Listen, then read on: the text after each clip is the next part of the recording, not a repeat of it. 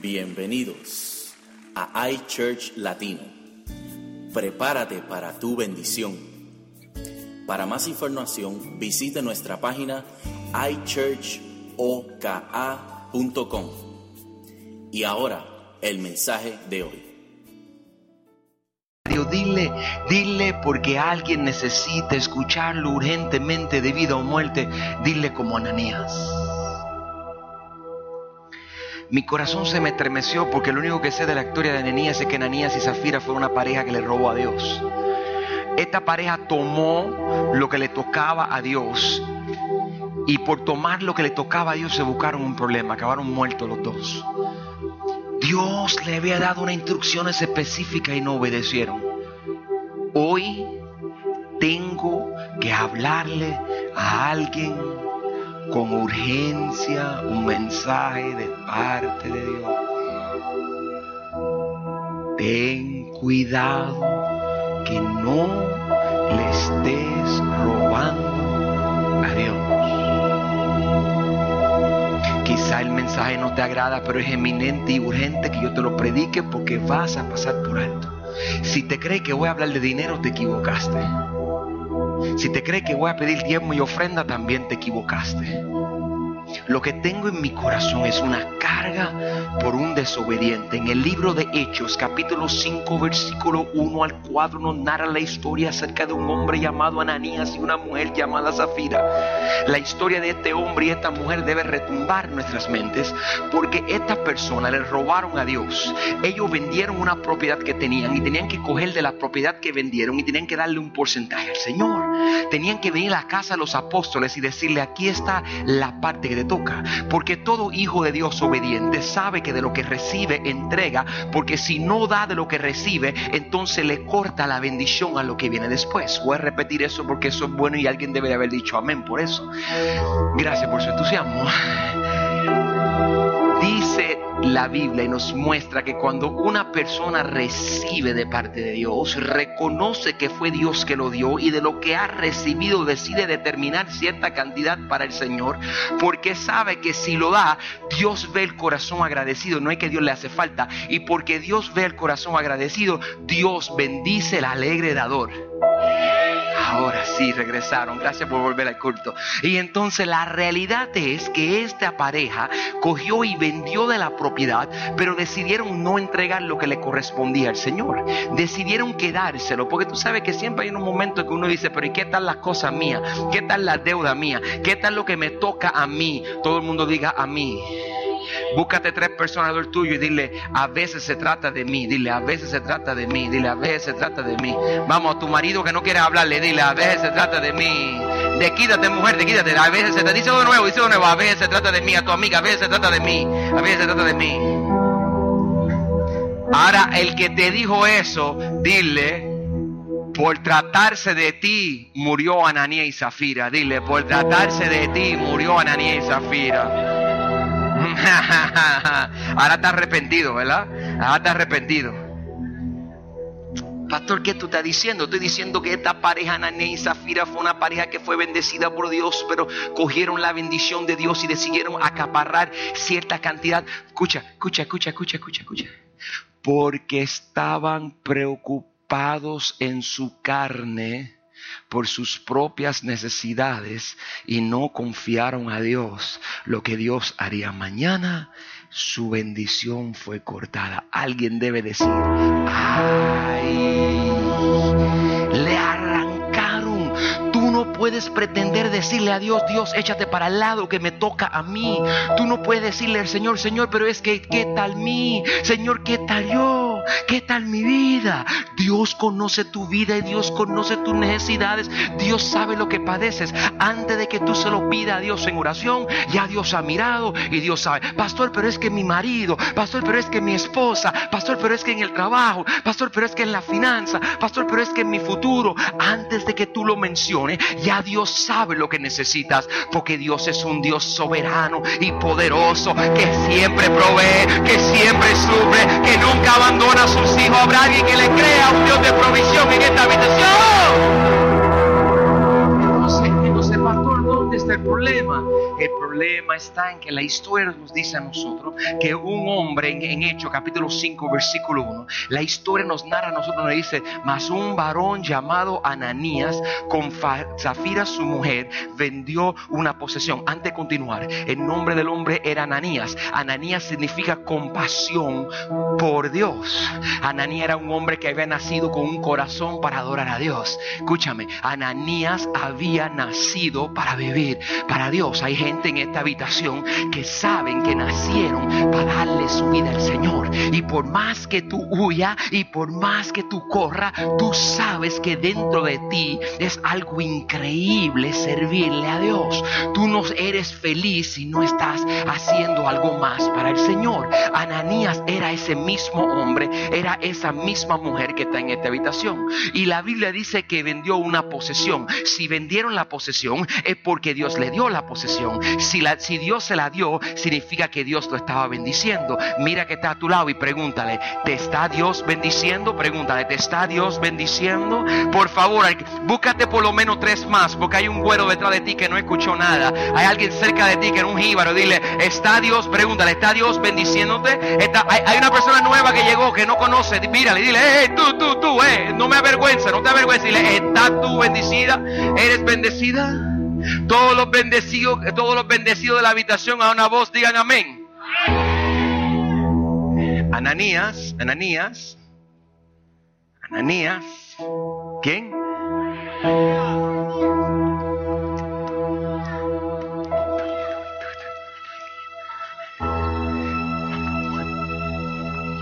Ananías con Zafira su mujer vendieron la bendición. El Espíritu Santo me inquietaba y me decía, dile que tengan cuidado que no estén vendiendo la bendición que yo le entregué. Estás tan afanado por B. Por B, B, B, B. Pastor, ¿qué es B? El próximo paso. Estás tan afanado por el próximo paso B que no estás valorizando la bendición de la yo sé que no te gusta, pero a pesar de que no te gusta, me corresponde predicártelo. Estás tan afanada y tan afanado por el B que no estás mirando la bendición del A. Y entonces vas a acabar menospreciándolo. Un menosprecio es igual que venderlo. Estás tan afanado de que tu hijo sea así, que tu esposa sea así, que las finanzas sean así, que el trabajo sea así, que tu esposo cambie en esto, que tu esposa. Estás tan afanado para que el negocio tenga esto, para que el patrono vea esto. Estás tan afanado por el B que estás menospreciando el A. Y el problema es que tú jamás llegarías al B sin pasar por el A. Hay un proceso en la vida y tú tienes que pasar primero por el paso número uno para llegar al paso número dos. Pero en el paso número uno estás tan afanado por el dos y el tres que nunca tomaste el tiempo para disfrutar el uno. Y por causa de tu afán y por causa de tu menosprecio del uno, has vendido la bendición que Dios te ha dado. Yo sé que no te gusta, pero tú sabes que te está hablando. Yo sé que te caigo mal. Tuve que incluso quitarme la sudadera porque estaba sudando ahí en la silla y decía, Señor, y no era por el baile, paré de bailar y como quiera me venía a ese sudor y ese Señor, ¿qué es esto? Y yo sé lo que estaba pasando, se lo voy a explicar en un momento.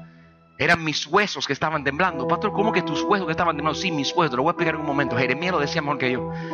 Ellos vendieron su posesión. Y yo sé, el versículo 2 de esto, y todo esto me está dando en el momento, esto viene ahí, ahí, esto viene en el momento según el Espíritu me está dando. Y defraudó del precio, o sea, robó tomó, le quistó, le restó importancia del precio, sabiéndolo también su mujer. Si es malo que tú estés menospreciando las bendiciones que Dios te da, más malo es que los que están cerca de ti te permitan hacerlo y no te reprendan por estar menospreciando lo que Dios te da. Porque es que hay personas que llegan a las casas, mujeres que llegan a la casa tanto tiempo quejándose. No, que en mi casa esto, que en esto, que en esto, que esto. Hay esposos que llegan, no, que en el trabajo esto, esto. Hay hijos que, que pasan todo el tiempo, hijos malcriados. Que se pasan. No, lo que pasa es que a mí no de esto, que, que yo no tengo esto, que no tengo. Hay hijos que escuchan a padres constantemente estar quejándose de la vida. Peor eres tú que los escuches y uno dice, detente un momento, volteate y deja de estar mirando las maldiciones y lo, lo que no has logrado y comienza a mirar lo que sí has logrado. Porque estoy seguro que si tú contaras tus bendiciones, como dice la Biblia que hizo David, tú, te, tú contarías las bendiciones te darías cuenta que las bendiciones que tienes son muchas más que las maldiciones y las cosas malas que te han pasado. Son muchas las malas veces que Dios te ha sacado de los líos que te han metido que las veces que te has metido en lío. Por cada metida pata que diste, ahí estaba el Señor para levantarte y sacarte del lío. Si hay un testigo del Señor aquí que sabe que Dios lo ha librado, que grite amén y que dé un aplauso al Señor sabiendo que es real. Habrá alguien que haya visto la mano de Dios. Pero el problema es que no, no, nos enfocamos en las cosas buenas. Tenemos la maldita costumbre de mirar lo malo. Estoy hablando de alguien. Tenemos la maldita costumbre de mirar algo malo. Yo puedo tener 10 cosas buenas en el día y miro más que la mala. Mi esposa puede ser buenísima conmigo y hace una cosa mala en la que miro en la mala. Es una naturaleza pecaminosa querer ocurrir siempre la oscuridad. Siempre estamos corriendo hacia ella. Y el problema es que cuando hacemos eso estamos despreciando y triste es tú caminar con gente que son como a zafira. A mí me gusta caminar con la gente que me para y me dice, pastor, espérate un momento, es verdad, eso es difícil, pero pastor, yo creo que también Dios está contigo. Pastor, es verdad esto, pero pastor, mira esto. Pastor, es verdad esto, pero pastor, mira esto. Mira un día como hoy, mi hermano. Yo podría decirte a ti qué triste que no estamos en nuestro templo. Yo te podría decir eso. Yo te podría decir a ti, qué triste que, que yo pastoré una iglesia tan grande y que ahora la que tengo es una cuarta parte del tamaño. Yo podría decirte eso. Yo podría decirte a ti muchas cosas. Yo podría decirte a ti que mi carro no tiene las puertas automáticas. Dice, pastor, ¿qué es eso? Un capricho mío. A mí me encanta el botoncito ese en la puerta. Entonces, y todas las puertas hacen. La mía. Yo tengo que ir uno por uno así estirándome y hundiéndola. Dice, pastor, pero qué bobería es esa. Exacto. Y nosotros nos fijamos en la bobería de las cosas que no tenemos. Me monto en el camión y cada vez que me monto en mi troca, una troca preciosa, baratísima que Dios me la dio, una bendición de Dios cada vez que me monto en ella. Soy tan mal agradecido que cada vez que me toca abrir la puerta hago, ay bendito, ah, qué mucho trabajo pasé. Y he pensado incluso en cambiarla porque quisiera uno más que para escucharle. Lo que debo hacer es grabar un CD y hundirle play y escucharle la boca. Qué imbécil que yo pueda despreciar cuando Dios me ha bendecido. Y dice, ay pastor, qué morón eres. ¿Quiere que me siente un rato y profetice sobre tu casa? Porque puedo hacerlo si quieres jugar al juego. Yo podría jugar con muchas cosas malas que me están sucediendo, pero te digo algo, por todas las malas que podrían estar sucediendo, me da explicarte algo. Esta mañana fui a tres iglesias. Tres. Pastor, ¿qué? Fui a tres. Viste tres iglesias. Y yo vi a Dios en muchas de ellas. Y sentí que Dios estaba presente. Pero ¿sabes que yo debería estar mirando esta mañana? Que con todo y lluvia y todo aguacero que está cayendo, hay un montón de gente loca por Dios que pusieron a Dios primero y llegaron a iChurch porque la casa de Dios está llena. Pastor, ¿qué tú estás diciendo? Yo puedo pararme aquí y pelearte o puedo pararme aquí y felicitarte. Mira, ahí hay una nena que, yo te voy a coger a ti y dices, ay, pastor, no me mire a mí. Ella está ahí sentada mirando en el medio de mi a Nelly. A Nelly voy a cogerla ahí a Nelly. Pastor, ni todo el mundo ahí sabe quién es Nelly. Casi nadie sabe quién es Nelly. Esta mañana, dentro de todo mi... Te voy a decir esto. Te guste o no te guste, vuelva aquí o no vuelva, no importa. Tú perteneces a otra iglesia, eres miembro de la iglesia, yo te puedo lastimar porque tu pastor va y te sana, no tengo que ser yo. Escucha, escucha, escucha, escucha, Nelly. Nelly, Nelly, esta mañana me regaló algo de parte de Dios y ella no lo sabe. Ella me regaló algo de parte de Dios. Y te digo, Nelly, yo no profetizo sobre gente directa. A mí no me gusta ese relajito de los pastores y los predicadores que juegan y lastiman a la gente. Yo no juego eso. Pero lo voy a hacer porque tengo que hacerlo en libertad. Hoy tú metes un regalo de Dios. Ten cuidado que no venda tu bendición. Ten cuidado. Porque tú eres bendecida. Dice, pastor, yo lo sé. No, no, no, no, no, no. Tú eres ungida de Dios. Hoy yo entré a donde tú estabas. Yo no tengo duda de que Dios estaba ahí, manita.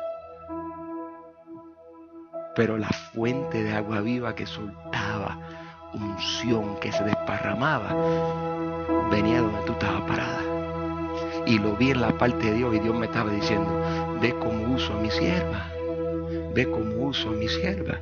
Pero me decía, y sin embargo su corazón se aflige. Pastor, ¿qué tú me estás diciendo? estoy diciendo que a veces Dios está sobre ti de una manera que tú no te imaginas. Y se para una persona con unción frente a ti como yo. Y te mira y dice, ahí está Dios. Yo a veces veo Dios en las cosas que tú jamás lo ves. Estoy viendo el poder de Dios. Tienes que tener mucho cuidado. ¿Por qué? Porque el problema es que tú puedes estar mirando lo que no tienes que estar mirando. Voy a repetir eso. Tú puedes estar mirando lo que no tienes que estar mirando. Si yo me pongo a mirar los defectos de mi mujer, yo lo voy a encontrar. Pastor, ¿qué me va a decir? No, nada más. Y si mi mujer se pone a mirar los defectos míos, yo quiero decir que no lo va a encontrar. Pero ella sabe yo sé. No tiene que decir que sí, mi amor. Todo el mundo lo sabe. No, no, Esa, esa parte no dice amén ni nada. Si te queda quietecita y te dice, no, tú haces yo no sé qué está hablando. Ella lo va a encontrar también. Pastor, ¿qué tú estás diciendo? Ananía y Zafira estaban bendecidos por Dios. Andaban con los apóstoles. Dios le había bendecido en sus propiedades. Y iban a menospreciar las bendiciones que tenían. Porque querían obrar en su preocupación carnal. Entonces la Biblia continúa diciendo, trayendo una parte, a los pies de los apóstoles. Esto es como Reina Valera 1942, ¿verdad? Miro, no es como de los 1800 apóstoles. Fue y escucha, le llevó una parte a Dios, pero escucha lo que pasa en el versículo 3. Y dijo Pedro, Ananías,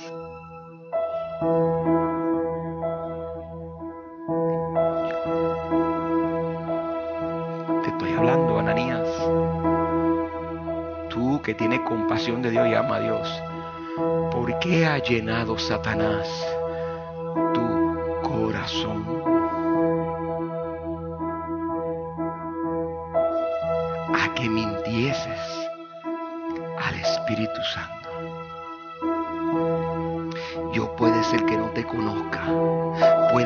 Tu esposo no te conozca, tu esposa no te conozca. Puede ser que tu pastor no te conozca. Puede ser que tus hermanos no conozcan.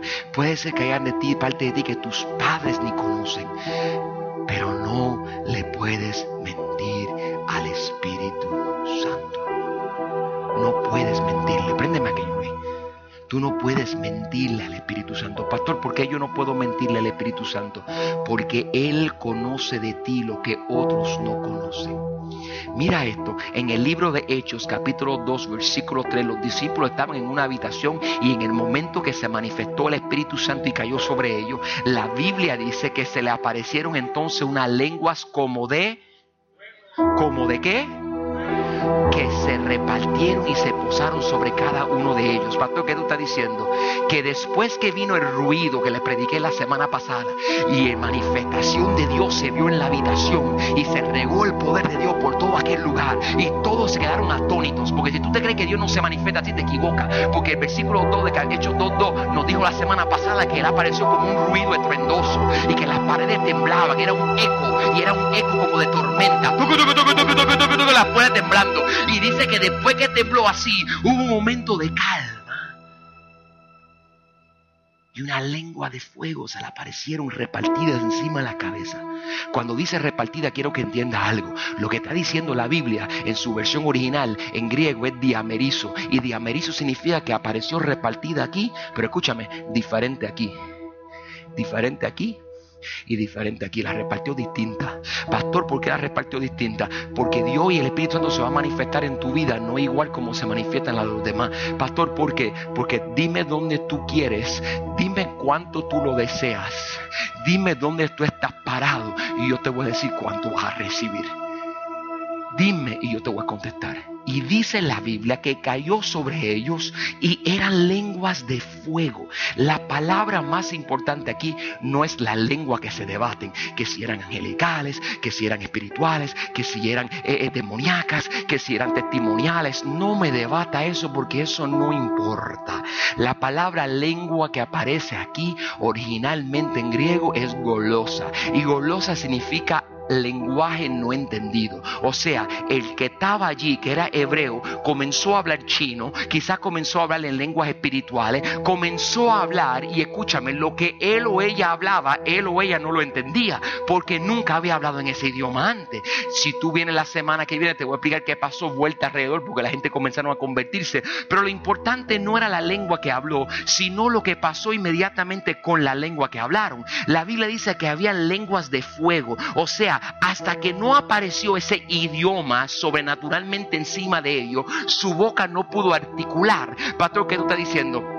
Lo que estoy diciendo es que primero tuvo que venir el fuego que consumía, pairos en griego, el fuego que consumía, que ardía, para que pudieran sacar por su boca algo sobrenatural. Pastor, ¿qué tú estás diciendo? Que tú eres como un papel en blanco y tú vienes a este mundo como un papel en blanco y tú estás aquí en este mundo y cuando vienes a Jesús, Él te limpia y te limpia completito y te hace como un papel en blanco. Pero si tú quieres ser transformado en el poder y la gracia de Jesucristo, todo lo que quieren ser transformado con poder y autoridad, digan amén. Para poder ser transformado, permíteme explicarte cómo funciona un momentito. Permíteme yo explicarte un momentito. Ven por acá, hermano. Ven acá, hermano Efraín. Déjame explicarte cómo funciona esto sin quemar el edificio y que nos manden a la cárcel a su pastor un papel en blanco, pero pastor, yo quiero transformación en mi vida. Si ya tú no quieres así, ve, si tú conoces a Jesús como tu Salvador, su sangre te limpia y te hace nuevo. Y tú quizás vas para el cielo. Si tú estás aquí y nunca le has entregado tu vida a Jesús como Salvador, ay, mi hermanito, mi hermanita, por favor, no te vayas sin buscar a un pastor o buscarme a mí o buscar a alguien de bienvenida y decirle con urgencia quiero darle mi vida a Jesús. No sea orgulloso porque ese un paso hasta que no lo bastas en sumo peligro. Pero aquel que realmente le ha dado su vida a Jesús, Dios lo limpió y lo hizo nuevo completamente. Dice la Biblia que te hace más blanco que la nieve. Y ahora vas camino al cielo con tu Dios. El problema es que alguno de nosotros simplemente no nos basta ser salvo. Somos agradecidos por la salvación, pero queremos una transformación radical. Queremos que el poder del Espíritu de Dios esté sobre nosotros. Si tú quieres poder hacer algo sobrenatural, algo que tú antes no entendías, ahora la haces. Ejemplo, Carlos Rodríguez predicando. ¿Quién diría que Carlos Rodríguez predicaría? El tipo ni sabe inglés ni sabe español. Se para un altar, le ponen un micrófono y las multitudes llegan. ¿Cómo es posible que las multitudes lleguen a escucharme a mí? Tiene que ser algo sobrenatural. Es que Dios cogió este pedazo de papel y decidió con el don espiritual darle un don de sabiduría y de ciencia para poder articular la palabra para que hasta el más aborrecido del mundo se sienta y se pone atento a escuchar. Pero no es Carlos Rodríguez, no te equivoques, Carlos sin el Espíritu de Dios sería nada. Para poder tener esa unción, tuve que irle a Dios y decir, Señor, quiero tu poder sobrenatural. Y entonces vino sobre mí un fuego y ese fuego me consumió y me agarró y me dije, Señor, quiero transformación. Yo dije, Señor, quiero transformación. Señor, quiero que cambies quién soy. Señor, quiero que me hagas diferente. Quiero que me quemes. Y el fuego del Espíritu Santo comenzó a arder y a quemar sobre mí. Lo que tú necesitas entender es que cuando el Espíritu comienza a quemarte, este será el Espíritu Santo sobre tu vida. Comienza una transformación increíble. Tú me dices, ay pastor, no entiendo la ilustración. La ilustración es la siguiente. Este eres tú antes del quemar del Espíritu Santo. Este eres tú después del quemar del Espíritu Santo. Tú no puedes decirme a mí que has sentido la manifestación de Dios en tu vida y que no te ha cambiado, porque yo tendría que decirte mentiroso. Cuando el Espíritu de Dios agarra a uno y comienza a inquietarte, tú te retuerces por dentro y tú dices, yo sé que Dios me está hablando. El problema es que nos ocupamos tanto de las cosas, que si los jóvenes, que si mi universidad, que si mi carrera, yo no tengo ningún problema con la universidad y con la carrera, vendido, tengo más que un termómetro. He estudiado en cuantas universidades hay. Tengo bachillerato, maestría, doctorado. Tengo grado que no sé qué hacer con él. Mi problema no es la universidad, mi hermano. Mi problema es que tenga mucho cuidado que tu enfoque sea un diploma, porque cuando lo tenga en tu mano va a decirle qué me sirvió. Te vas a sentir vacío y hueco por dentro. Conozco personas que han tenido muchos diplomas. Tú sabes que yo descubrí cuando me gradué con mi doctorado que sabía menos de Dios que cuando comencé a estudiar. Es el conocimiento más grande. Y esto es lo lindo de ser transformado en Cristo Jesús. Cuando tú dejas que Dios te transforme y tú dejas que el Espíritu Santo tome control de ti, te conviertes sumamente sensible. Pastor, yo no me siento sensible últimamente. Ya, tú sabes por qué. Ya tú sabes. Pastor, me siento endurecida. Ya tú sabes por qué. Si te dejas, mira qué fácil es. Te deshaces en el Señor. Y tú sabes lo bueno de deshacerte en el Señor. Que el Dios vivo siempre tendrá un pedazo de ti en sus manos. Pastor, ¿qué tú estás diciendo? Que cuando yo le confío a Dios y le digo, Dios, ¿qué tú quieres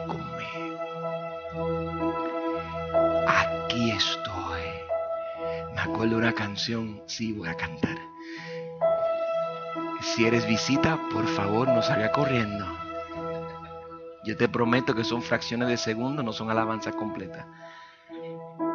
Heme aquí, Señor, envíame. Sí. Aquí estoy. Pastora, ¿cómo dice? Mano, Señor,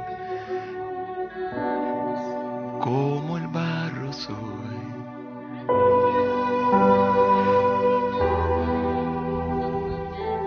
Para que me hagas a tu imagen, tómame.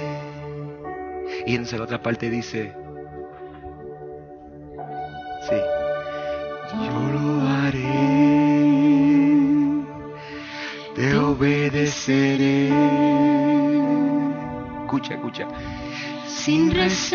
reservas ni condiciones te serviré.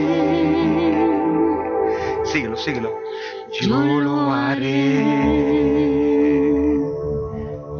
te obedeceré. Quémame, Señor. Sin reservas ni condiciones te serviré. Yo sé que va a doler, Señor. Yo sé que no va a ser Yo fácil.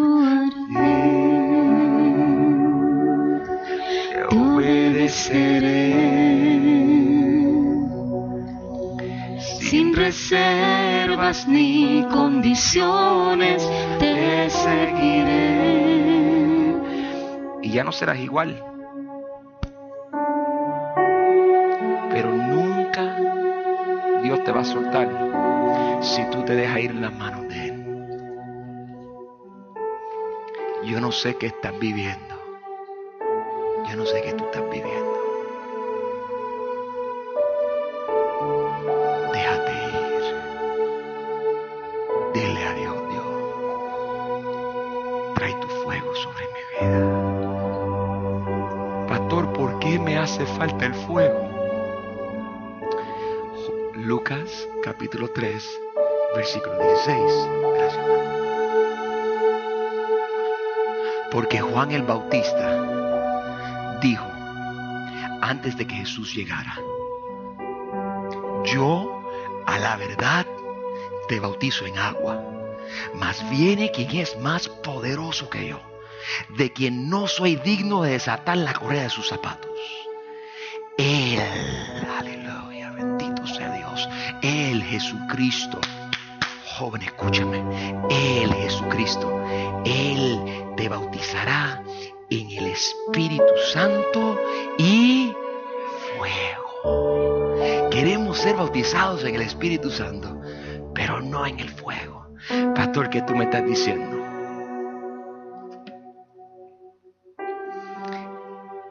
El dolor que estás viviendo es el fuego de Dios diciéndote, tengo que quemar algo en tu vida que no debe estar. tú tienes miedo de perderlo. Y por miedo de perderlo, estás escondiéndolo. Ananía y Fafira lo escondió. Y el fin de ello fue la muerte. Tú puedes salir por aquí y esconderlo. O tú puedes ser como Pablo con Timoteo. Segunda de Timoteo, capítulo 1, versículo 6, del tope de mi cabeza. Mira a ver si lo consigue. Segunda de Timoteo, capítulo 1, versículo 6, porque el Espíritu de Dios quiere hablarte. Este versículo muestra a un padre espiritual diciéndole a su hijito espiritual que estaba súper afligido. Le está diciendo, papito, no te me desanimes, no te me quites. Es que no te percatas que lo que estás viviendo es un momento difícil. El fuego alrededor tuyo te está consumiendo, pero hay algo más grande que el fuego que te rodea. Te estoy hablando. Hay algo más grande que las complicaciones de afuera. Hay algo más grande, te estoy diciendo. Pastor, ¿qué es? El apóstol Pablo le dijo a Timoteo porque estaba consciente y le dijo, Timoteo, te aconsejo que que levantes. Reina María dice que avives el don de Dios que está en ti por la imposición de manos.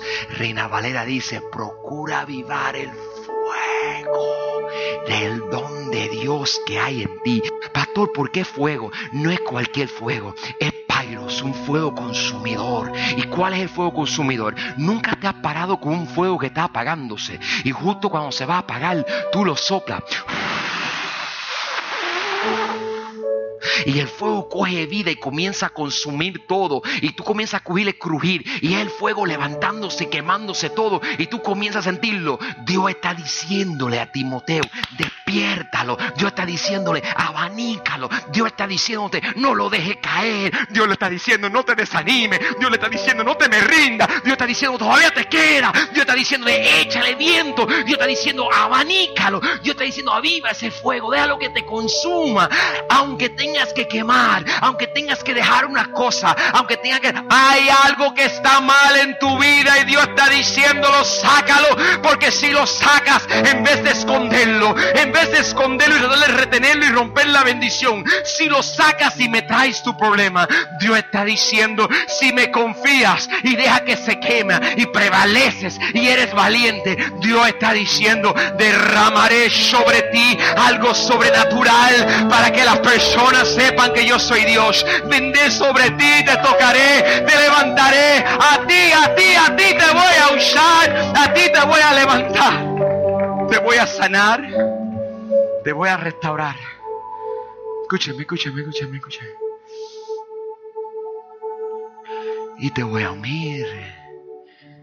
Antes de empezar el culto, voy a donde Jorge y le digo a Jorge, Jorge, yo quiero que tú toques conmigo. Ven conmigo y entramos aquí adentro cuando entramos, me dice, ¿qué quiere que toque? Y él no, escúchame. Le puse la mano y oré con él. Le dije, Señor, úngelo. Para que él sepa qué tocar.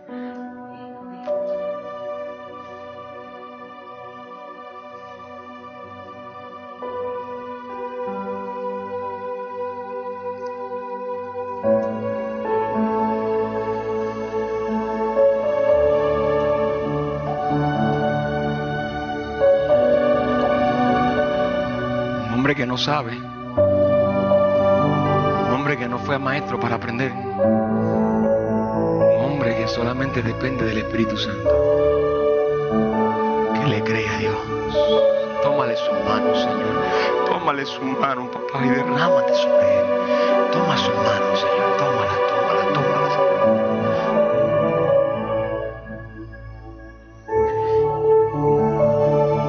No voy a despreciar la bendición que me diste voy a detenerme y entender que estoy mal, Señor. voy a recibir lo que tenga para mí. Aunque me duela, purifícame. Ah. Salmo 57, 1. Ah. Purifícame con hisopo y quedaré como iglesia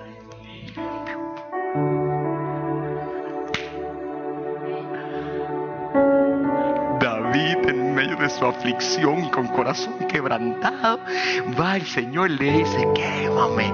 Dice que se rasgó las vestiduras, que se arrancó la ropa y agarró cenizas y se la ponía encima la ceniza. Él se ponía las cenizas encima del piso y del bache.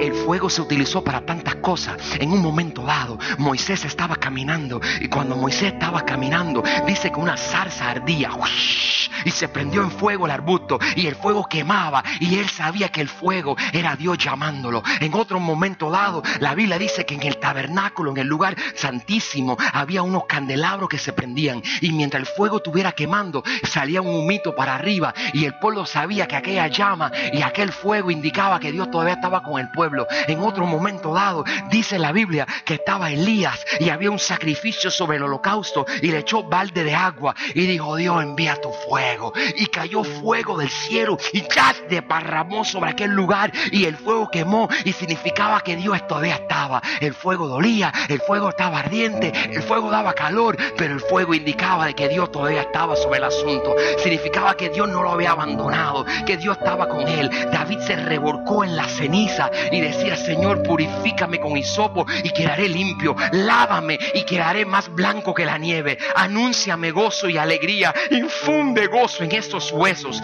que has quebrantado. Antes de la restauración y de la bendición viene el quebrantamiento. Voy a repetir eso. Siempre antes de la bendición llega el quebrantamiento. No hay un hospital que sane a una persona sana. No hay un Dios que hace un milagro sobrenatural y que sana si no hay heridas. Cuando están las heridas y cuando están los huesos quebrados y cuando están las quemaduras encima del cuerpo, entonces hay un Dios que desciende del cielo y sana y restaura y levanta y limpia a todo aquel que lo anhela y que lo quiere y que le crea. Habrá alguien que le crea. Pastor, ¿qué tú estás diciendo? Yo estoy diciendo que el fuego mejor lo entendía Jeremías que nadie. Jeremías capítulo 20, versículo 9. Jeremías clamaba dentro de él. Y él decía, le decía Dios a Jeremías en 23, 9. Le voy, le vamos a 29 luego. Vamos a ir a este primero. No es mi palabra como el fuego, dice Jehová y como martillo que quebrantará la... Tú sabes que esto es tan de Dios. Mira, esto es tan de Dios. Tú sabes que ese ni es el versículo bíblico. Le estoy hablando en serio. Valeria me es testigo. En mi boqueo está esto y verá que no era el versículo. No era, es una cita mal tomada. Es Jeremías capítulo 20, versículo 9 que yo voy a predicar. Y déjalo ahí porque mira lo que dice este versículo. Esto es Dios diciendo, alguien necesita escucharlo. No es mi palabra, dice Jehová, como el fuego. Mira, Él dice que es como un martillo que qué? Que quebranta las piedras. Si tu corazón está endurecido, mira, yo conozco jóvenes que están endurecidos con Dios. Aquí llegaron muchos jóvenes endurecidos con Dios. Y Dios lo ha ido cambiando. Que ahora están que se comen el mundo para Cristo. Y tú dices, pastor, ¿por qué? Porque Dios lo quebrantó. Le dijo, ya no te necesito como estás, necesito algo nuevo. Te voy a quebrar para hacer algo nuevo. Jeremías, el profeta, decía en el 29, él clamaba y mira cómo este profeta hablaba. A mí me encanta porque él sentía ese fuego y él no sabía cómo soltarlo. Él decía, y dije del profeta, no me acordaré más de él, ni hablaré más en su nombre. Pero fue mi corazón como un fuego ardiente. Él dice, la cosa se me puso. Si yo, cuando yo dije que ya no iba a hablar más de Dios, hubo un fuego ardiente metido en mis huesos. Trabajé por sufrirlo y no pude. Pastor, ¿qué está diciendo? Hay algo especial. Escucha, escucha, voy a terminar. Escúchame. Hay algo especial dentro de ti. Hay algo especial dentro de ti que tú todavía no has visto.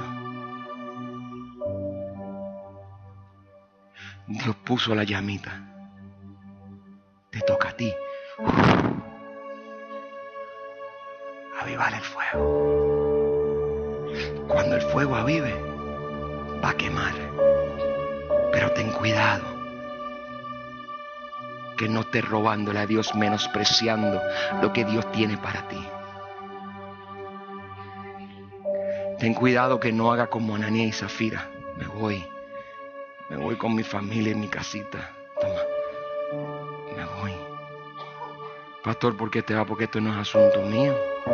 Esto no es asunto mío. Esto no es asunto mío. Esto es asunto tuyo. Tú vas a entrar a esta iglesia e irte como mismo llegaste. O tú vas a entrar aquí y salir de aquí diciendo, Dios me está hablando a mí.